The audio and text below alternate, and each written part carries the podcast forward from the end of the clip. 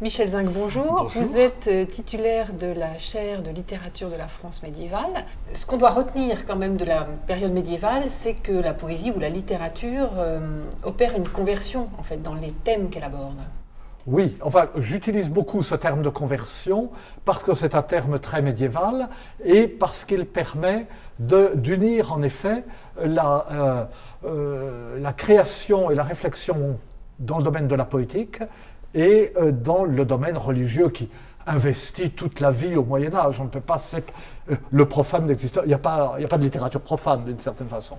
Et le, si l'on je parlais de la littérature amoureuse, euh, on la voit d'abord euh, sous la forme de, ces troubadours, euh, de, cette poésie érotique, peut-on dire, cette poésie de la passion amoureuse des troubadours. Mais un moment vient où la littérature réfléchit euh, à la nature globale de l'amour. On se dit, oui, mais l'amour, c'est pas seulement l'éros.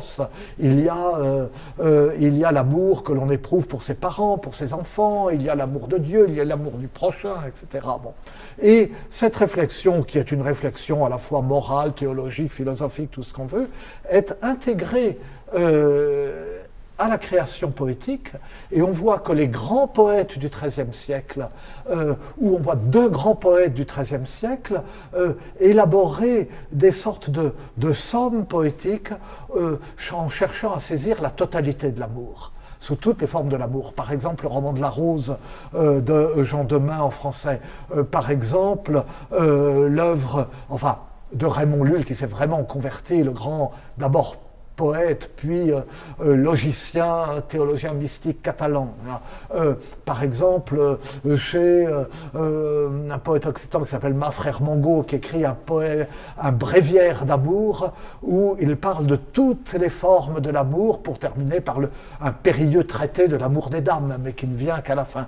Et surtout, Dante, hein, dont on peut lire toute l'œuvre comme un passage de l'amour humain de la Vita Nuova, jusqu'à l'amour divin, à la fin de la Divine Comédie, en suivant toujours le personnage de Béatrice, mais à travers ses, avatars, pourrait-on euh, euh, presque dire.